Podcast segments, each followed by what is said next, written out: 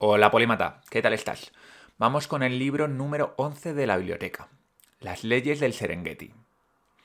En el universo en tu mano descubrimos las leyes que se esconden en el movimiento de las galaxias y en el interior de los agujeros negros. El ecosistema del universo sigue unas reglas universales que llevamos siglos intentando comprender. Pero, ¿qué pasa con los ecosistemas terrestres? ¿Y con el ecosistema que habita nuestro interior?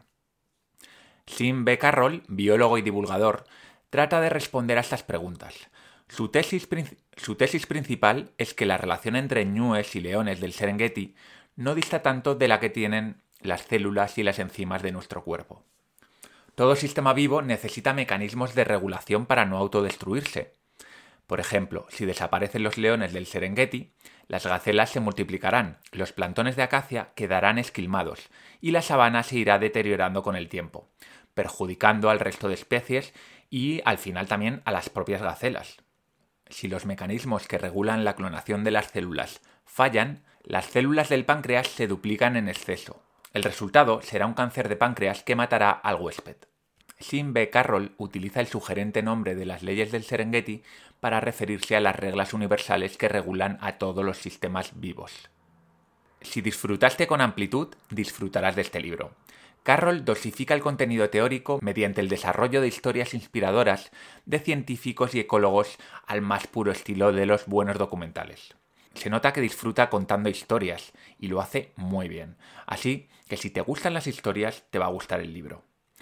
Por contra, si eres como yo, de los que quiere la chicha rápido y ansía la profundidad, es posible que te impacientes un poco. En ese caso, te recomiendo abordar la lectura de esta obra como si fuera una novela. Prepara un café, siéntate en tu sillón favorito y reserva una hora para deambular por las llanuras del Serengeti. Cito a Carroll. Creo firmemente en el poder de las historias. Aprendemos mejor de las historias porque nos ayudan a conectar series de acontecimientos y a entender la causa y el efecto en el mundo.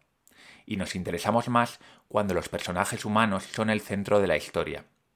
La ciencia es mucho más agradable, comprensible y memorable cuando seguimos a científicos de todo el mundo y compartimos sus luchas y triunfos.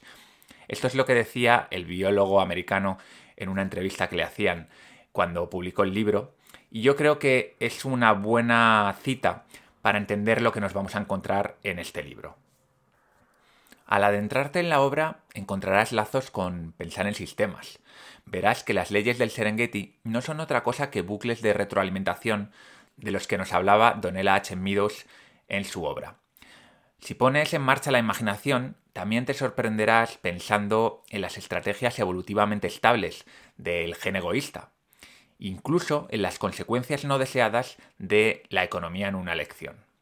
Si no te has leído estos libros no pasa nada, puedes ir a los resúmenes o a las fichas y en cualquier caso, si no quieres, no hacen falta para comprender porque Carroll lo hace muy fácil en este libro, te lo pone muy fácil y te da todas las herramientas que necesitas para comprender la tesis. A pesar de que Las leyes del Serengeti no cuenta entre mis libros favoritos, no te voy a engañar, está en la biblioteca porque su mensaje es muy valioso, ya que te obliga a pensar en la vida como sistemas dentro de sistemas que buscan constantemente el equilibrio. Es una búsqueda ciega, como diría Richard Dawkins, pero una búsqueda al fin y al cabo. También nos da una visión sobre cómo deberíamos afrontar los acuciantes retos ecológicos del planeta e incluso de cómo deberíamos ver nuestro propio cuerpo. Una máquina compleja, hiperregulada, que enferma cuando pierde la homeostasis, es decir, el equilibrio. ¿Cómo leer este libro? Bueno, no es un libro especialmente estructurado, así que no voy a ir parte por parte o capítulo por capítulo explicándote de qué va, porque creo que no merece la pena. El problema que le veo a este libro es que esa falta de estructura nos complica un poco a la hora de buscar cosas concretas. Eso sí, si quieres buscar un tema, tiene una manera de hacerlo, y es irte al final del libro donde hay un índice de términos y de ahí saltar a la página concreta donde desarrolla un poco esa cuestión.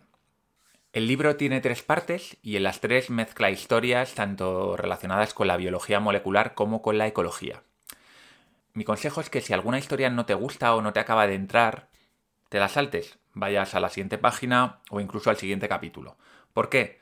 porque Carroll repite los conceptos una y otra vez a lo largo de todo el libro, por lo tanto no creo que te vayas a perder nada muy importante si por lo que sea un capítulo no te acaba de llegar. A mí personalmente me gustaron más las historias sobre ecosistemas como el de Muka Bay o el Parque Nacional del Gorongosa que cuando habla sobre los problemas de regulación que provocan, por ejemplo, la leucemia mieloide. Pero ya es una cuestión de gustos. Y sin más, te voy a dejar con este libro, espero que lo disfrutes, es un libro relativamente breve y tiene muchas ideas inspiradoras e interesantes, así que espero que te guste y que aprendas. Nos vemos pronto.